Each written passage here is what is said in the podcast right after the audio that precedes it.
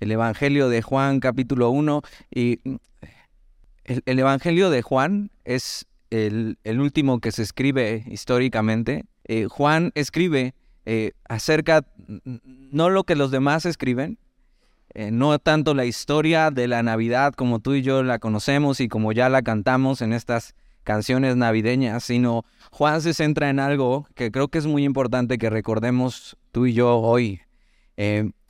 Juan capítulo 1 es de los versículos que si simplemente si no estuviera en la Biblia, si, si, si fuera cualquier otro escrito, sería uno de los escritos más hermosos que ha sido eh, escrito. Eh, pero al, entender eso y al ver esto con detalle, vamos a ver no solamente qué hermoso está escrito, sino cuánta verdad y cuánta hermosura hay en Juan capítulo 1. Eh, todos ya conocemos la historia del nacimiento de Jesús. ya ayer seguramente celebraste. ¿Qué tal comiste?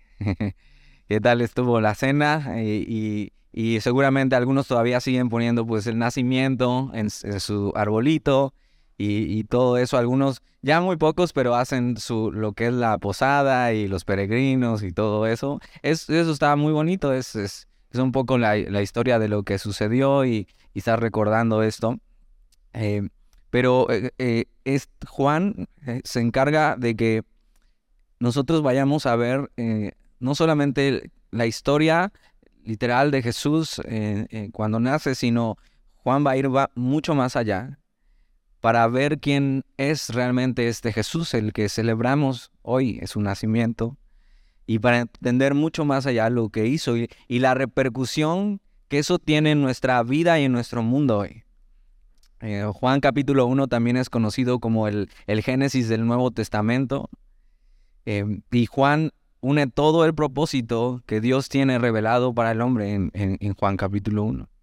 Más adelante eh, Juan dice cuál es el propósito de que escribe su, este evangelio.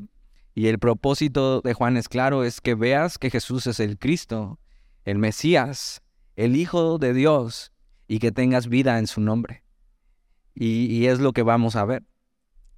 La historia de Jesús, como sabes, no es un cuento más que aprendemos eh, no es fantasía ni siquiera, es, es, una verdad histórica que se, ha sostenido por los siglos.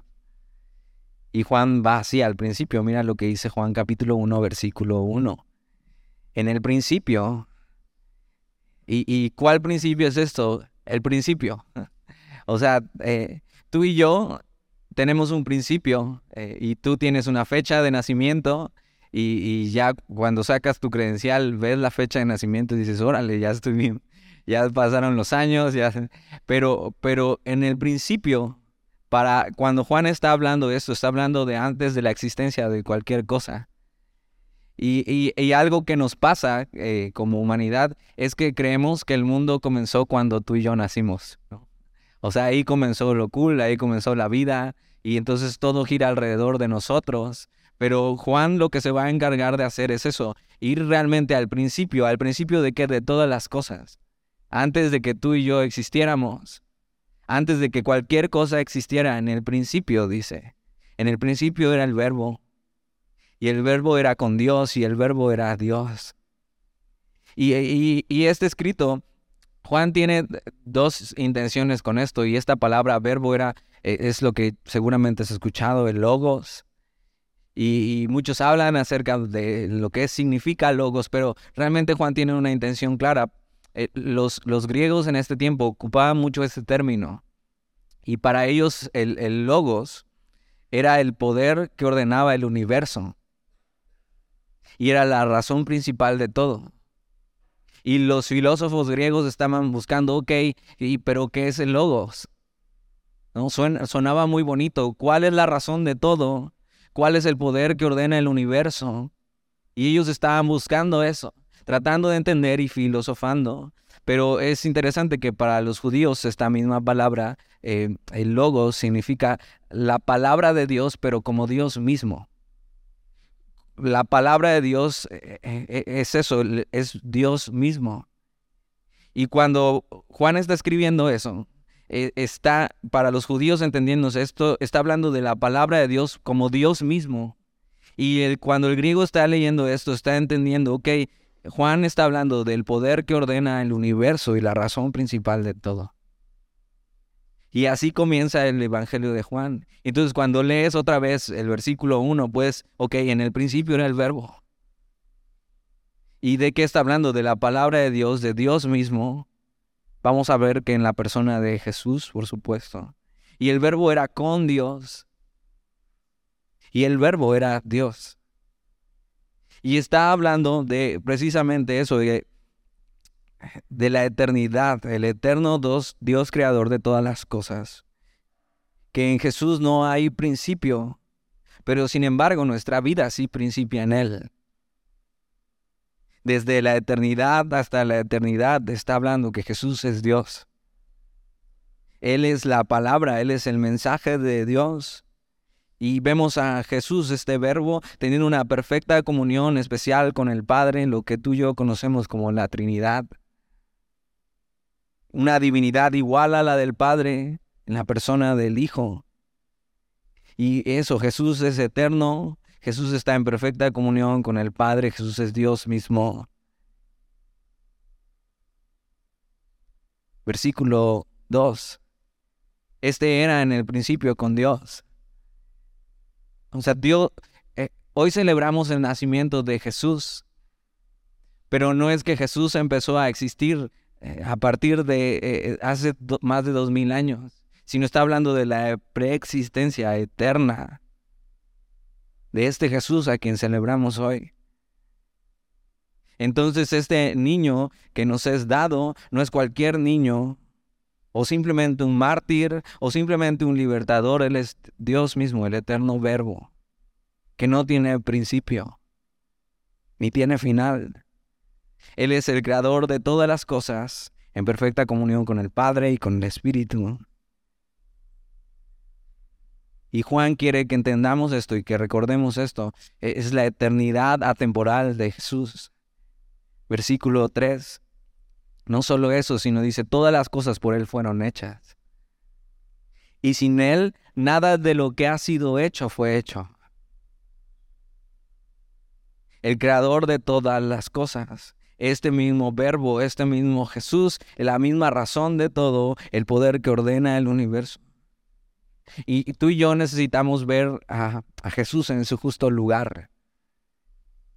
Cuando pensamos en aquel niño indefenso en Belén, y entonces, eh, ya ves, en México es, es, es, muy común esto de nacimiento y, muchos eh, de la religión tradicional hasta mecen al niño. Y entonces te pasan al niño y dices, con cuidado, porque si se cae, se rompe. Y, entonces ya hasta el bastón nos ha contado la historia del Jesús chato. Otras veces, si no lo has escuchado, vea las otras de Navidad de que se les cayó y quedó chato. Y simplemente es eso, te lo pasan y con cuidado y méselo. Pero eh, Jesús no es este, al mismo tiempo es un niño indefenso, pero al mismo tiempo es el creador y sustentador de todas las cosas. Y tú y yo necesitamos ver que este niño que nació en Belén eh, es, es este mismo Dios creador.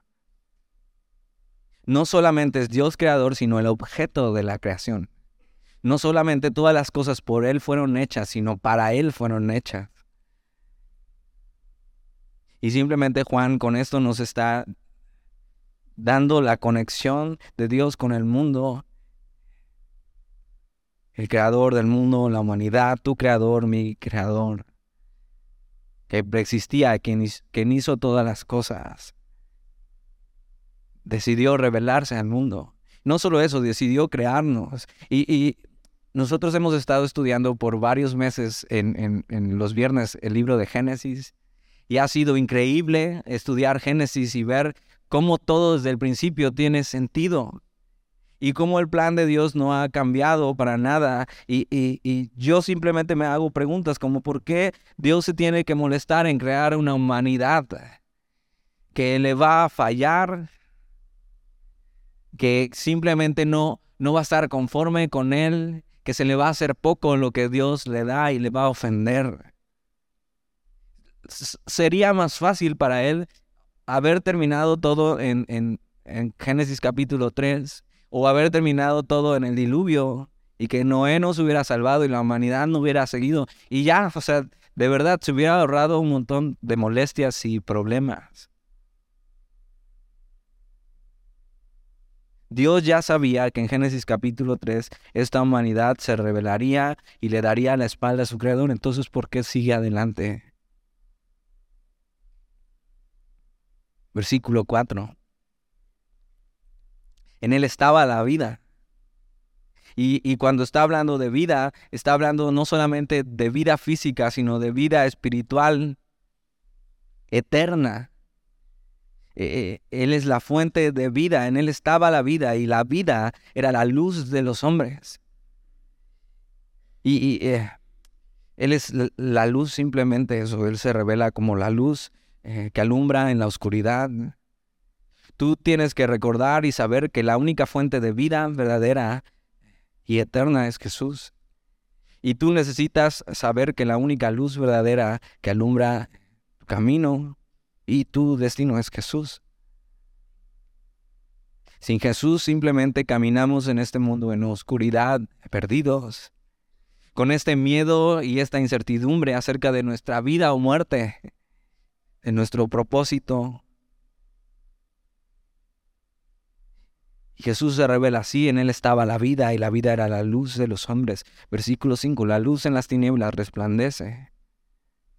Y, eso es algo, eh, o sea, es un principio para nuestro mundo. O sea, solo necesitas un poco de luz en cualquier oscuridad. Aún en, en, has pasado por las cumbres de Maltrata y has visto, o sea, cuando se pone densa la neblina bueno, eh, si no hubiera aunque sea un poquito de luz, eh, por supuesto, caerías al barranco. Pero con aunque sea un poco de luz, tú puedes ver aunque sea un metro adelante y, guiarte. O sea, la luz eh, en medio de la oscuridad resplandece. Y, y, este principio que funciona para nosotros es lo mismo que funciona espiritualmente con Jesús para ti y para mí. La luz en las tinieblas resplandece y las tinieblas no prevalecieron contra ella. Jesús, la única fuente de vida y la única luz verdadera.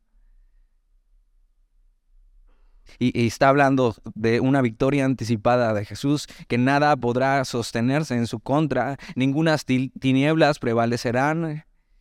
Jesús es el faro que alumbra en medio de la tormenta. Y si hoy estás perdido en una tormenta, tú tienes que ver a Jesús y, eso, seguir la luz eh, a tierra firme.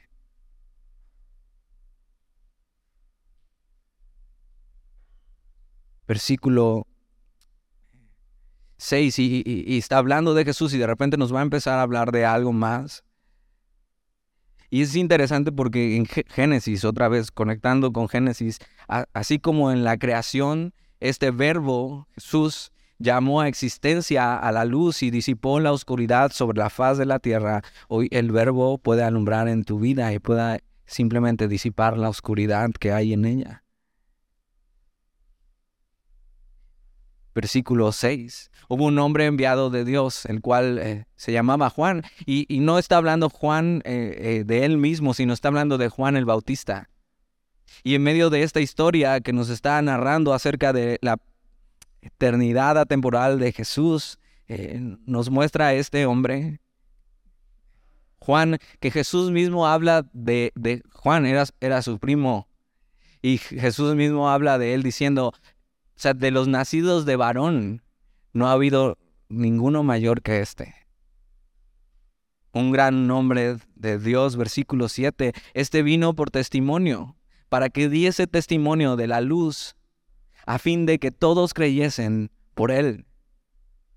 Y, claro, en un mundo tan en tinieblas como vivimos y como vivíamos, eh, la gente ya no sabe distinguir la luz. Y, pero ¿qué necesita? Hombres y mujeres como Juan que apunten a la luz. nuestra tarea, así como Juan, eh, no es apuntar a nosotros mismos, porque mira lo que dice el versículo 8, no era él la luz, sino para que diese testimonio de la luz. Nuestra tarea como siervos, como cristianos, no es apuntar a nosotros mismos, sino a la luz. Nuestra meta no es que pongan sus ojos en nosotros, sino que pongan sus ojos en Cristo. Y Juan a eso dedicó su vida eh, y así murió, apuntando a Jesús. Versículo 9, aquella luz verdadera que alumbra a todo hombre.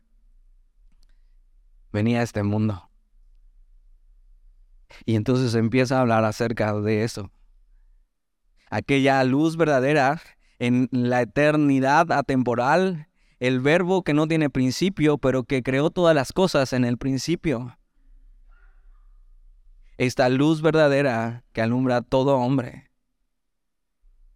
venía a este mundo.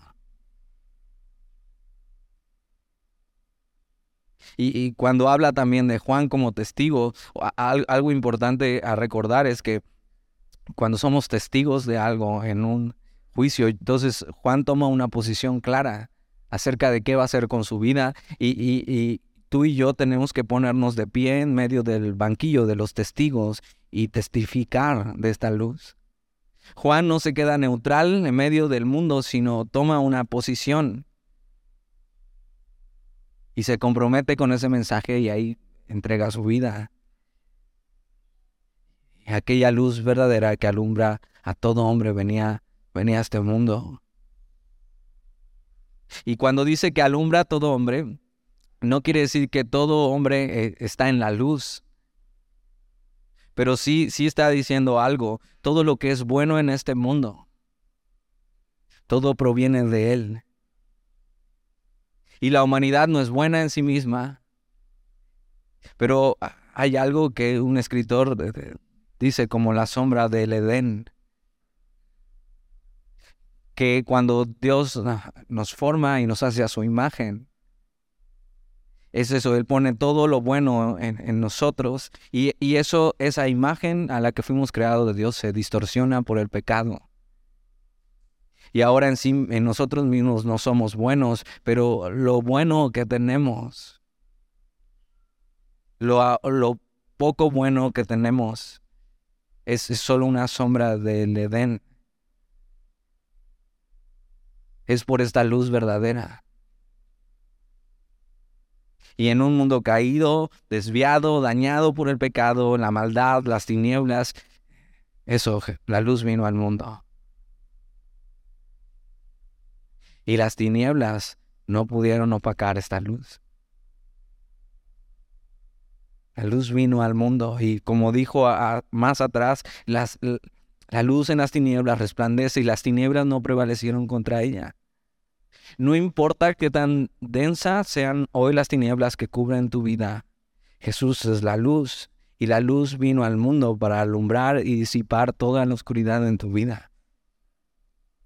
Y, en estas fechas, ¿qué, ¿qué pasa? Es que para muchos es increíble y es recordar algo bonito, pero para muchos es recordar eso, tristezas, amargura. Gente que ya no está. Empiezas a recapitular tu vida y decir, no he hecho nada con mi vida en este año. O sea, eh, simplemente nos ponemos sensibles. Y mucha gente lo que empieza a ver eso, que su vida está en tinieblas. Y si hoy tú estás aquí por primera vez y sientes eso, que tu vida está en tinieblas, densas, Jesús es la luz y vino al mundo para alumbrar en tu vida. Y hoy puedes tener esa luz que necesita tu alma. Y Jesús no es una de las posibles soluciones para el hombre, sino la única que puede alumbrar en tu vida.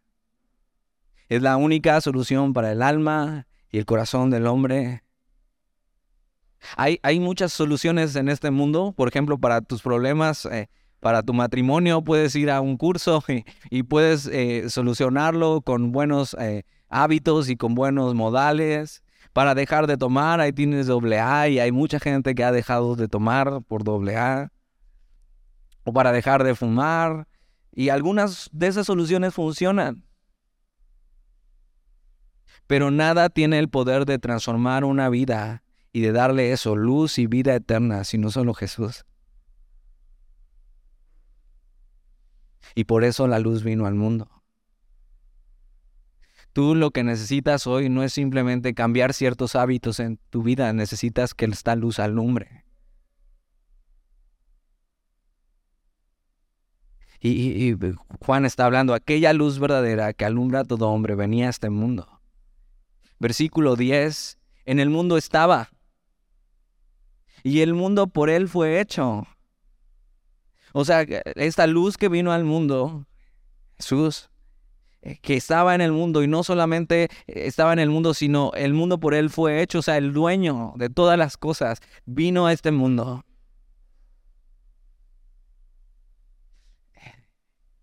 Y eso es de lo más triste que puedes leer en las escrituras, pero el mundo no le conoció.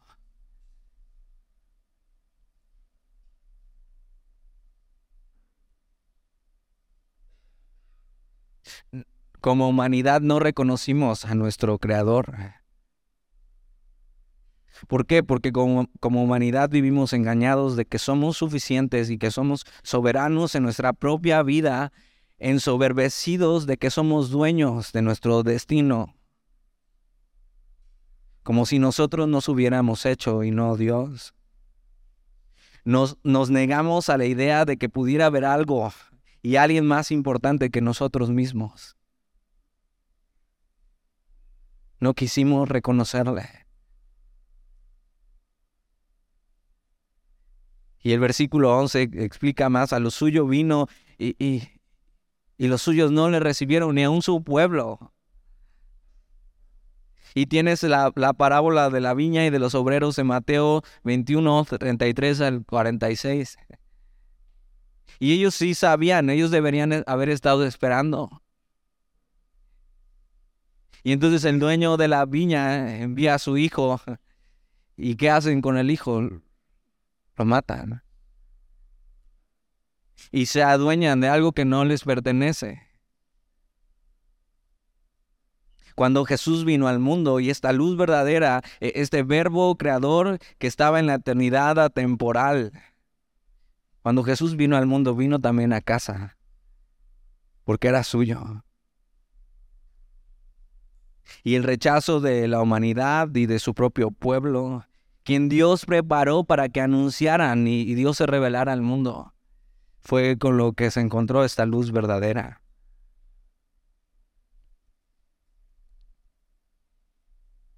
Y es interesante porque eh, la humanidad fue lo único que no reconoció quién era su creador. La creación sabía que Jesús era quien decía ser y obedecía su voz. Eso lo vemos cuando están en medio de la tormenta y, y Jesús le habla a la tormenta y la tormenta se detiene.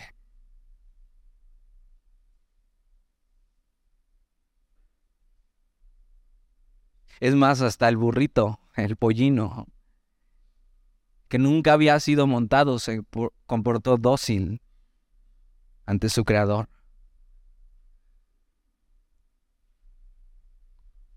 Pero nosotros no.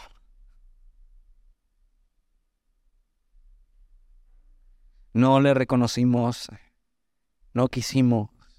Por eso si hoy escuchas su voz, no endurezcas tu corazón, su voz. Y Jesús sabía lo que hacía al crear el mundo y la humanidad. Él sabía eso, que la humanidad se rebelaría ante su creador, él sabía que le rechazaríamos y él tenía una solución para nuestra rebelión. Algo que hemos estado estudiando en Génesis es eso que Jesús cuando crea las cosas, todas las cosas y crea la humanidad, él, él ya sabe con lo que se está rifando y él ya sabe lo que le va a costar redimir a esta humanidad.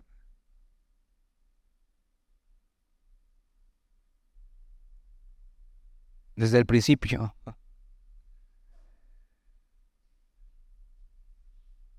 No, no, no estaba engañado Jesús cuando empezó las cosas y pensó que todo iba a ser bonito. Como cuando tuviste tu primer hijo, ¿te acuerdas? Dice, todo va a ser bonito. Y ya ahorita que son adolescentes, si lo hubiera pensado mejor.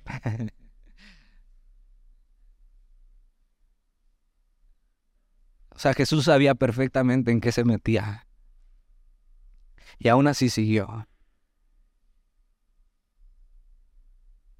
Y sabía lo que le iba a costar. Y aún así siguió. Sabía que el mundo no le reconocería, que a los suyos vendría y no le recibirían. Sabía el del rechazo.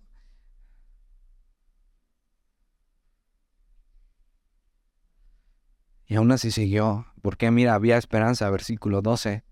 Mientras eh, está hablando de que la humanidad en general le rechazó y que los suyos en general le rechazaron, hubo que no. Dice más a todos los los que le recibieron. A los que creen en su nombre, les dio potestad de ser hechos hijos de Dios. Y ahí entramos tú y yo.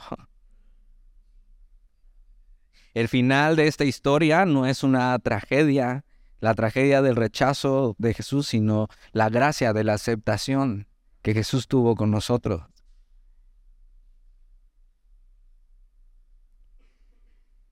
La humanidad, aunque en general no le reconoció, su pueblo, aunque en general, y debería haberle estado esperando, le rechazaron, eh, pero aún en medio de eso hay esperanza para todo aquel que quiera.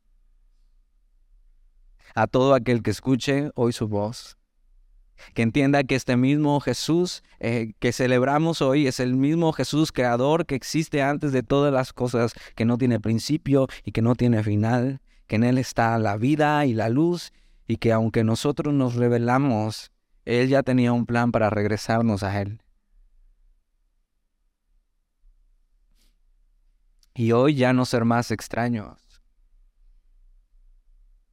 Hoy ya no estar más lejanos a Dios. Hoy ya no es más estar lejos de su amor, de su perdón y de su gracia. Y hoy pasar a ser hechos hijos de Dios. Y si eres hijo, también coheredero de todas las promesas que Dios tiene para su hijo.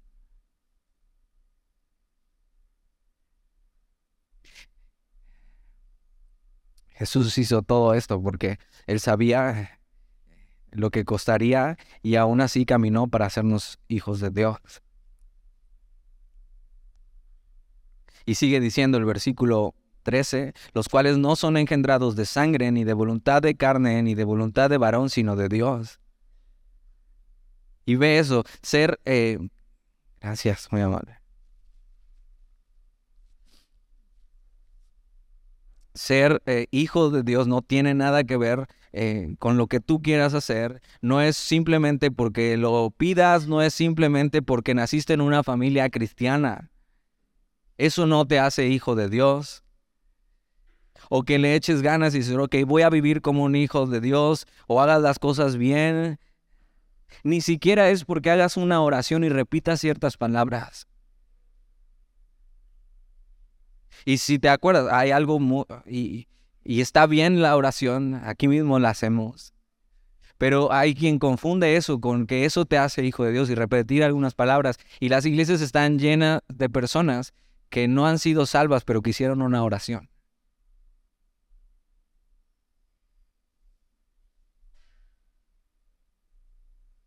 Y no es eso, no, no son engendrados de sangre, ni de voluntad de carne, ni de voluntad de varón, sino de Dios.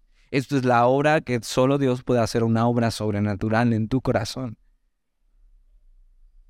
Y si Romanos 10.9 dice que si confesares con tu boca que Jesús es el Señor y creyeres en tu corazón que Dios te levantó de los muertos, serás salvo.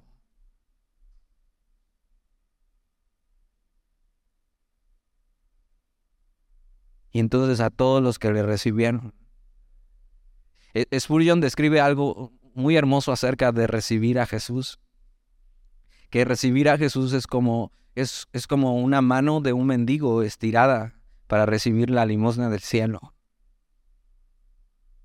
E-, eso es recibir a Jesús. E-, no es que eh, eh, simplemente Jesús está aquí diciéndote y le vas a hacer un favor por recibirle.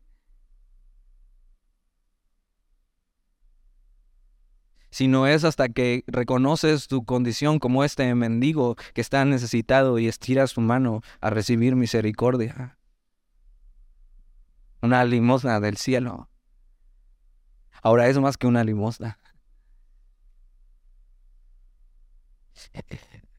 Lo que se te ha prometido dar es, es Dios mismo. Y entender eso, que en mi necesidad yo extiendo la mano para que me den misericordia y recibo eso de Dios. todo lo que aceptaron a Jesús como, como eso, como el revelador de la voluntad del Padre y como el sacrificio por el pecado, Él les dio el poder y el derecho de ser hijos de Dios. Porque la humanidad por naturaleza no es hija de Dios, sino su creación, pero la oportunidad está puesta en la mesa hoy eh, para ti. Y esta es la obra sobrenatural que Dios hace cuando le recibimos cuando nos rendimos. Somos nacidos de Dios. Y, es, es eso, una expresión del más tierno amor de que ahora somos llamados hijos. Y ahora entonces el hombre empieza a actuar desde adentro, desde lo que ha recibido, no desde afuera.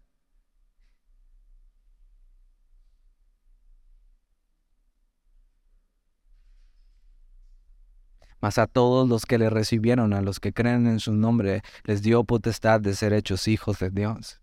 Entonces Jesús se hizo el Hijo del hombre para que tú y yo podamos ser hechos hijos de Dios.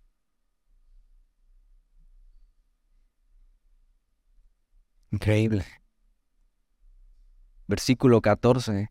Y aquel verbo fue hecho carne. Y es lo que celebramos hoy realmente. Que aquel eh, verbo en la eternidad atemporal se encarnó. Y es uno de los más grandes retos a entender en cómo, o sea, realmente cómo, cómo explicas eso.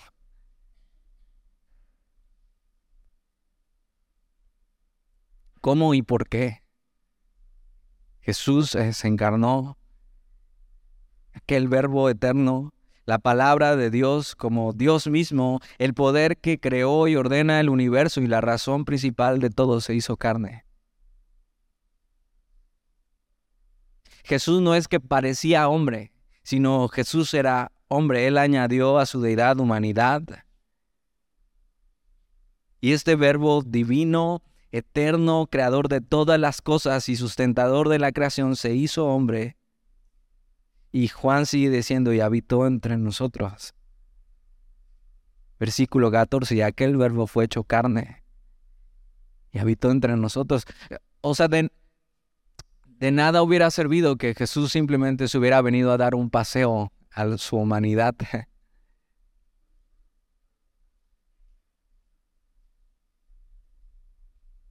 sino que eso es lo que se había prometido Emmanuel Dios con nosotros. Dios entre nosotros. ¿Para qué? Para ser también Dios en nosotros después. Y es eso, que Dios se acerca al hombre en Cristo Jesús. Y eso es lo que hoy celebramos. O sea, que no, que no se te olvide y no confundas hoy las cosas. Hoy celebramos que Dios se acercó al hombre en Cristo Jesús y que el Verbo se encarnó para que tú y yo tuviéramos esperanza. Y entonces no tienes que buscar más. Entonces no tienes que continuar tu búsqueda porque Dios se ha acercado a ti en Jesús. Y de una forma histórica, el verbo habitó entre nosotros. Juan escribe un poco más en Primera de Juan, eh, eh, déjame, te lo leo, Primera de Juan 1, 1 y 2. Y Juan le encantaba hablar de esto porque mira lo que dice, lo que era desde el principio, lo que hemos oído y lo que hemos visto con nuestros ojos, lo que hemos contemplado y palparon nuestras manos tocante al verbo de vida. Porque la vida fue manifestada y, la hemos visto. Y testificamos y os anunciamos la vida eterna, la cual estaba con el Padre y se nos manifestó. Y es la mejor noticia que tú y yo podríamos recibir. que la humanidad estaba totalmente perdida y le había dado la espalda a Dios y nosotros iniciamos el problema. Y Dios envió a su Hijo para extender y tomar nuestra mano y tomar la mano del Padre y así en una cruz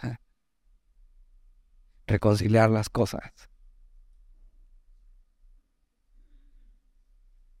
Es la mejor noticia para ti y para mí, que el plan de Dios fue crearnos aún sabiendo que íbamos a fallarle y alejarnos de Él, porque Él ya tenía el sacrificio sustituto para nuestros pecados. Y no sé, tú, yo me sigo peleando con esa idea, o sea, ¿para qué? Hubiera sido más fácil, de verdad.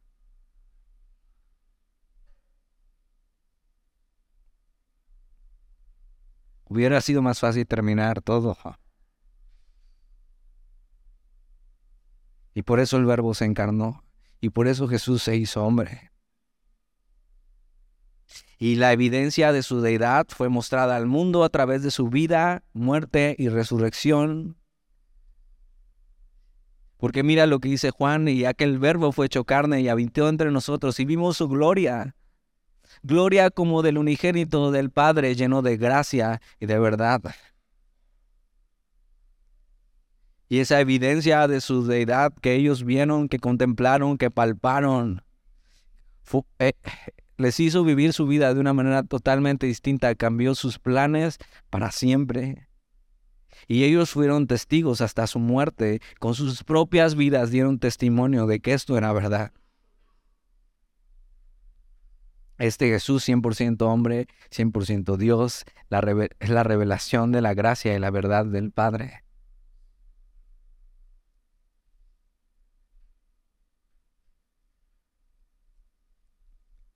Y, y, el propósito es muy claro, rescatar lo que se había perdido.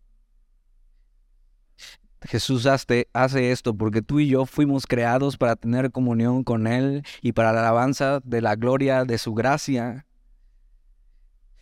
Jesús hace eso porque me creó para disfrutar de Él, pero yo me perdí de eso y busqué mi propia felicidad. Una mentira que hoy sigue desviándonos de Él, que comenzó desde el Edén. El hombre escogió la muerte en vez de la vida de Dios. Y Jesús hace eso porque entiende que tú y yo nunca podremos alcanzar la plenitud para la que fuimos creados, porque fuimos creados para Él. Jesús camina y continúa con el plan y va hacia adelante. Entonces cuando celebramos Navidad, celebramos que Jesús se encarnó para venir a rescatarme del pecado y de mí mismo. Versículo 15. Juan dio testimonio de él y clamó diciendo, este es de quien yo decía, el que viene después de mí es antes de mí porque era primero que yo. Y dices, ¿qué? Esto es un trabalenguas o... No, pero eh, eh, eh, la historia está ahí. Juan el Bautista, que era primo de Jesús, era mayor en edad que él. Y Juan el Bautista decía, ok, este es quien yo decía. ¿Quién era el que decía que él era el Cordero de Dios que quitaba el pecado del mundo? Dice, y el que viene después de mí, o sea, que es más chico que yo, mi primo, es antes de mí, hablando de la eternidad atemporal de, del Cristo. Dice, porque era primero que yo, esto mismo, en el principio era el verbo y el verbo era con Dios y el verbo era Dios. Y Juan entendía eso, Juan el Bautista versículo 16. Y para esto también vino Jesús, porque de su plenitud tomamos todos. Y gracia sobre gracia.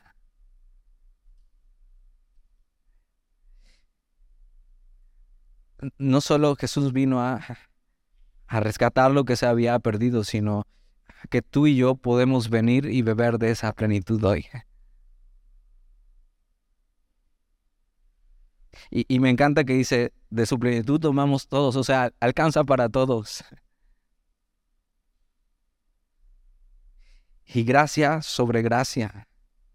Y, esta palabra es, eh, o esta frase de gracia sobre gracia es gracia en lugar de gracia. Y, tiene tal vez una idea como, ¿alguna vez te han revolcado las olas aquí? A mí sí. Y o sea, piensas que no la vas a librar, porque eh, viene, te revuelca la primera y cuando te quieres más o menos parar, viene la otra y es como, o sea, no sé si voy a salir de aquí. Y ya, no pasa nada, estás aquí, sales dices, uff, no le dices a nadie para que nadie se burle. Pero así es la gracia de Dios. O sea, Navidad es esto, que Jesús vino al mundo para mostrar la gracia de Dios y para que de su plenitud bebamos todos, y gracia sobre gracia. Y gracia sobre gracia, y la gracia de Dios es así, aún no te paras de una, de recibir la gracia que Dios tiene hoy para ti, ya viene la otra encima. Aún no te terminas la misericordia y la gracia de hoy, y ya viene la de mañana. Dices, Dani, pero ¿cómo si yo estoy lleno de problemas? Aún en medio de los problemas, la gracia de Dios está ahí.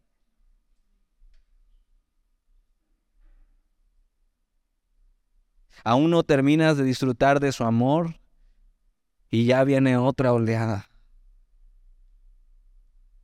Solo que las olas de su gracia no hacen daño.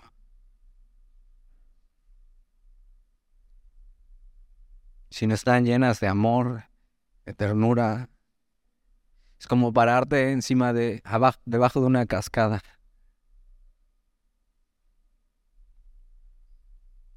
Y no te la acabas. En Él está la plenitud, en Él está la vida, en Él está la luz.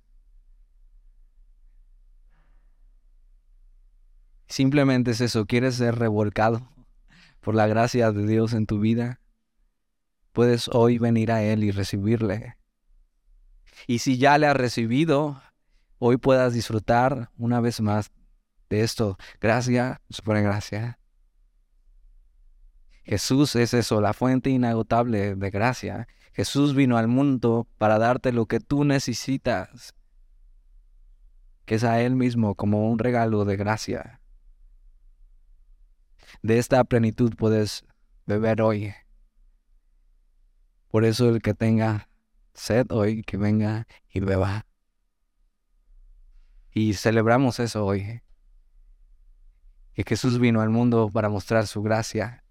Que el verbo se encarnó y que hoy tú y yo tenemos esperanza y de su plenitud tomamos todos. Y gracia sobre gracia.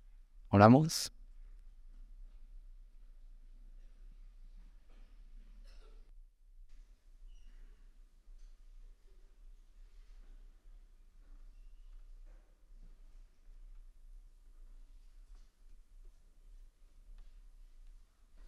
Señor, y hoy estamos agradecidos.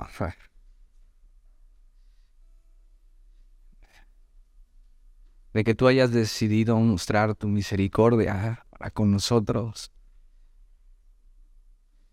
Gracia, tu perdón, tu, amor. Y hoy recordamos no solo la historia que todos conocemos, sino quién eres tú, Señor. Y entonces le da peso y sentido a todo lo demás. Que el Dios creador de todas las cosas, la razón, el universo, la palabra de Dios como Dios mismo se encarnó.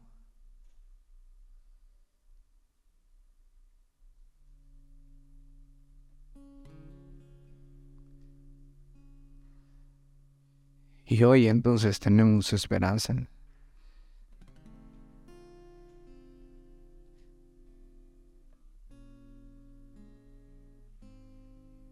De disfrutar de esta plenitud y de esta gracia. Y que si hoy hay alguien aquí que no está, que no ha experimentado esto, que pueda correr a ti hoy. Recibirte y ser hecho hijo tuyo.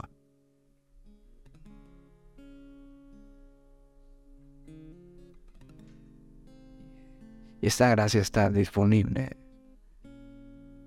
Y hoy te damos gracias, Señor. Queremos adorarte.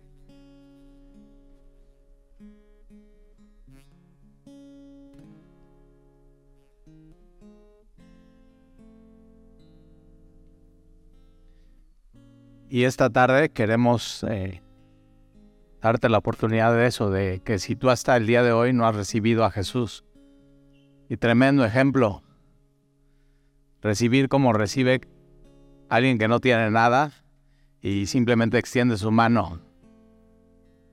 Y lo que recibes de Dios es el mismo, es a Jesús en tu vida y en tu corazón. Más a todos los que le recibieron, les dio el privilegio de ser hechos hijos de Dios. Y si tú hasta el día de hoy no has recibido a Jesús, eso, pero hay, hay una cosa que tienes que darte cuenta, que quien recibe a Jesús es el quien decide delante de Dios, no tengo nada y te necesito. Sin ti, sin ti no soy nada, sin ti no tengo nada, sin ti estoy vacío, sin ti estoy en oscuridad, sin ti no tengo luz. Y si hoy ese eres tú y tú dices, sí, sí, ese soy yo, sin, sin Dios no tengo nada, y hoy quieres tú extender tu mano así, no tengo nada, Señor, pero si tú te quieres dar a mí, te recibo. Y puede ser que el día de, ayer y de hoy no sea tu mejor Navidad, pero hoy se puede convertir en tu mejor Navidad, estando en paz con Dios y en armonía con Él. Entonces, si, si tú nunca has recibido a Jesús en tu corazón, en tu vida, es porque no has reconocido tu necesidad de Él. Y puede ser por muchas causas. Por orgullo, por altivez, porque simplemente eh, tú pensabas que tú podías sin Él, pero, pero hoy te diste cuenta que no. Sin Él estamos muertos espiritualmente hablando. Entonces, te quiero dar la oportunidad que si tú hoy quieres extender tu mano a decir, Señor, yo, yo recibo esa misericordia, y esa gracia sobre gracia y te recibo a ti mismo, a tu Hijo Jesús, y sé mi Señor y mi Salvador que lo puedas hacer hoy. Entonces, si ese es tu caso hoy y nunca lo has hecho, lo único que tienes que hacer ahí en tu lugar es eso. Levanta tu mano así como, Señor, yo te quiero recibir mi vida. Así. Yo quiero eso. Y recibe hoy a Jesús. Qué gran Navidad sería en tu vida eso. Te necesito, Señor. Y recordar todos que estamos aquí por eso, porque necesitamos a Jesús. Sin Él no tenemos nada. Él es la luz, Él es la vida, Él es todo. Sin Él no tenemos nada. Entonces, Señor, eh, eh, hoy eh, te damos gracias y gracias por este regalo que hemos recordado hoy que es a tu Hijo Jesús. Señor, y una vez más hoy extendemos nuestra alma, nuestra vida a ti, Señor, y recibimos gracia sobre gracia y tu plenitud. Sin ti no somos nada, pero Señor, tú te has regalado a nosotros y nosotros hemos decidido tenerte. Gracias por ese regalo, Señor. ¿Qué más podríamos pedir? Contigo tenemos todo gracia sobre gracia, plenitud sobre plenitud, amor sobre amor, misericordia sobre misericordia.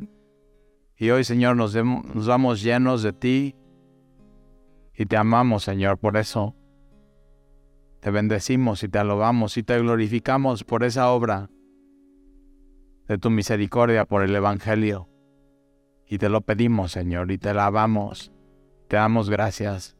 En el nombre de Jesús. Amén.